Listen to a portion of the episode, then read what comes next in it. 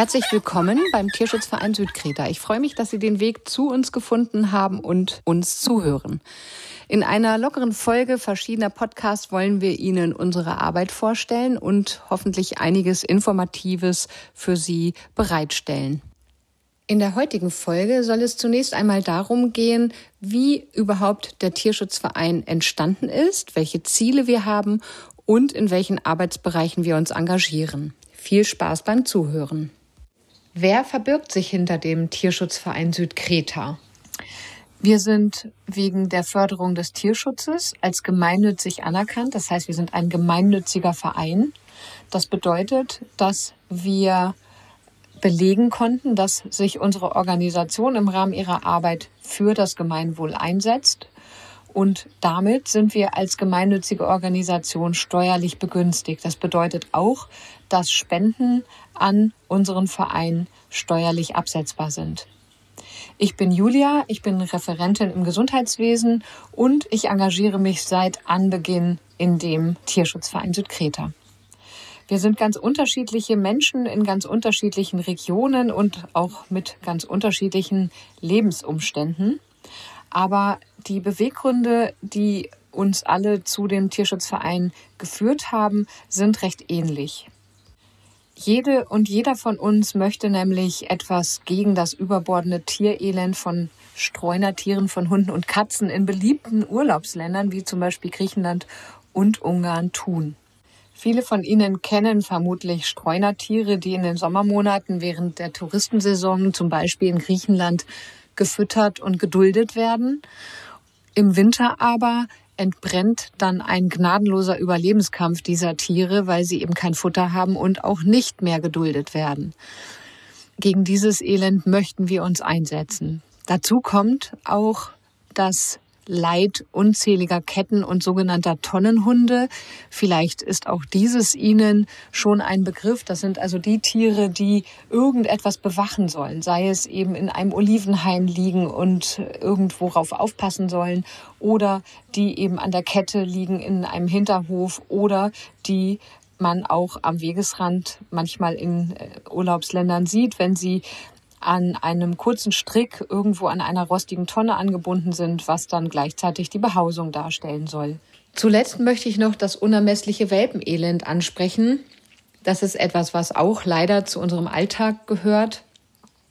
Statt also Hündinnen oder man könnte auch sagen Heimtiere, die also irgendjemandem gehören, die oftmals an einer Kette leben müssen, also statt diese Hündinnen kastrieren zu lassen, das ist auch etwas, was viele Tierschutzorganisationen kostenlos oder kostengünstig anbieten, wird es hingenommen, dass eine Hündin zweimal im Jahr trächtig wird und auch Welpen zur Welt bringt, derer man sich dann einfach entledigt, indem man sie in den Müll wirft zum Beispiel oder in entlegenen Regionen aussetzt und sie dann damit zum Tode verurteilt. Das ist eine ganz grausame Praxis und ich muss hier, glaube ich, nicht das Leid der Hundemütter, denen ihre Welpen entrissen werden, aber natürlich auch das Elend der vielen hilflosen neugeborenen Welpen genauer schildern.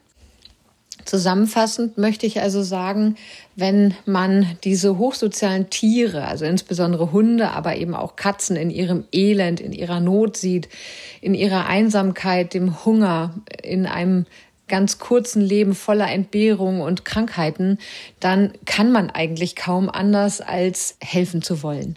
So ist es mir jedenfalls ergangen, als ich 2007 zufällig meinen Urlaub auf Kreta verbracht habe und nichts ahnend bei einer Tierschützerin Quartier genommen habe. Hier habe ich also das Elend in meinem Urlaub so mit voller Wucht gesehen und mir war mit einem Schlag klar, genau das ist es, was ich tun möchte. Ich möchte mich im Tierschutz engagieren.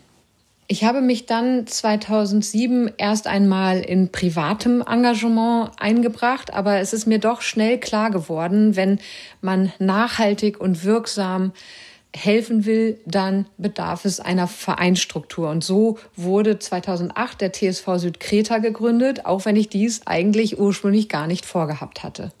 Denn es ist so, auch wenn man den Tieren helfen möchte in erster Linie, ist Tierschutzarbeit doch auch in erster Linie Arbeit mit den Menschen. Denn Wenn man ganz ehrlich ist, ist dieses Tierelend, was ich eben beschrieben habe, ganz klar durch uns Menschen gemacht. Denn das Tierelend kommt ja nicht von selbst, sondern ausgesetzte Welpen, die kommen eben nicht von selber in den Müll, sondern das sind eben oftmals, wie schon erwähnt, Heimtiere, also Tiere, die irgendjemandem gehören, die nicht kastriert werden, nicht adäquat versorgt werden und deren Welpen dann einfach im Müll entsorgt werden. Der Tierschutzverein Südkreta engagiert sich in verschiedenen nachhaltigen Projekten, allem voran natürlich die Förderung von Kastrationen. Das steht bei uns ganz oben, um weiteres Elend, insbesondere das Welpenelend zu verringern. Dann wollen wir natürlich auch zur Aufklärung der Bevölkerung beitragen, sowohl der Tierhalter als auch der Nicht-Tierhalter. Viele Touristinnen und Touristen wenden sich an uns, wenn sie Tierelend beobachten. Was kann man dann tun, wenn man irgendwo einen Kettenhund in der prallen Sonne sieht, ohne Wasser und ohne Futter, ohne Unterschlupf? Wir fördern auch den Jugendtierschutz, indem wir jetzt für Ungarn und auch für Griechenland einen Flyer herausgeben, der aufklären soll über die Bedürfnisse von Hunden und was eben Hunde auch in einer Familie für eine Bereicherung darstellen können. Ein Projekt, was wir fördern, was mir persönlich sehr am Herzen liegt, ist die Versorgung von Kettenhunden. Es ist ja so, und das muss man realistisch auch einschätzen, dass wir nicht in der Lage sind und auch nicht den Wunsch haben, jedes Tier in Not hier nach Deutschland zu verbringen, um es äh, hier in ein liebevolles Zuhause zu vermitteln. Bei Katzen gilt natürlich das Gleiche.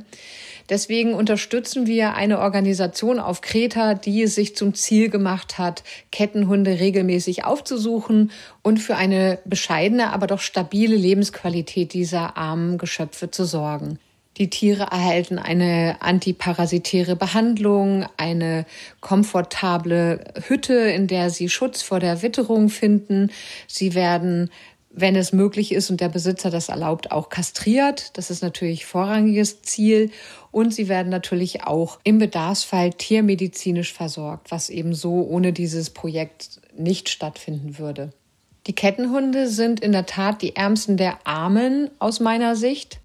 Denn man muss sich immer wieder vor Augen führen, dass Hunde, unsere Haushunde ja vom Wolf abstammen. Und Wölfe sind nun mal sehr sozial, leben in Rudeln im Familienverbund. Und auch daher brauchen unsere Haushunde so sehr den sozialen Austausch mit ihren Artgenossen, aber auch natürlich mit dem Menschen, denn wir haben die Hunde letztendlich domestiziert.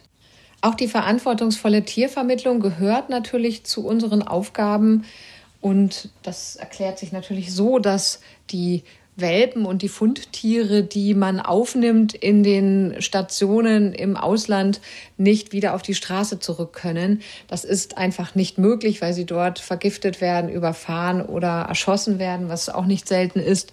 Außerdem können sich natürlich Hunde, die an den Menschen gewöhnt sind, auch nicht selbst ernähren. Das geht nicht. Deswegen arbeiten wir regelhaft in Griechenland, namentlich auf Kreta, mit einigen Partnern vertrauensvoll seit vielen Jahren zusammen. Und wir haben auch eine Partnerschaft mit einem ungarischen Tierheim, das nicht wie sonst in dem Land als Tötung ausgelegt ist, sondern jedem Hund eine Lebensgarantie einräumt. Hiermit endet nun die erste Folge unserer Podcast-Serie.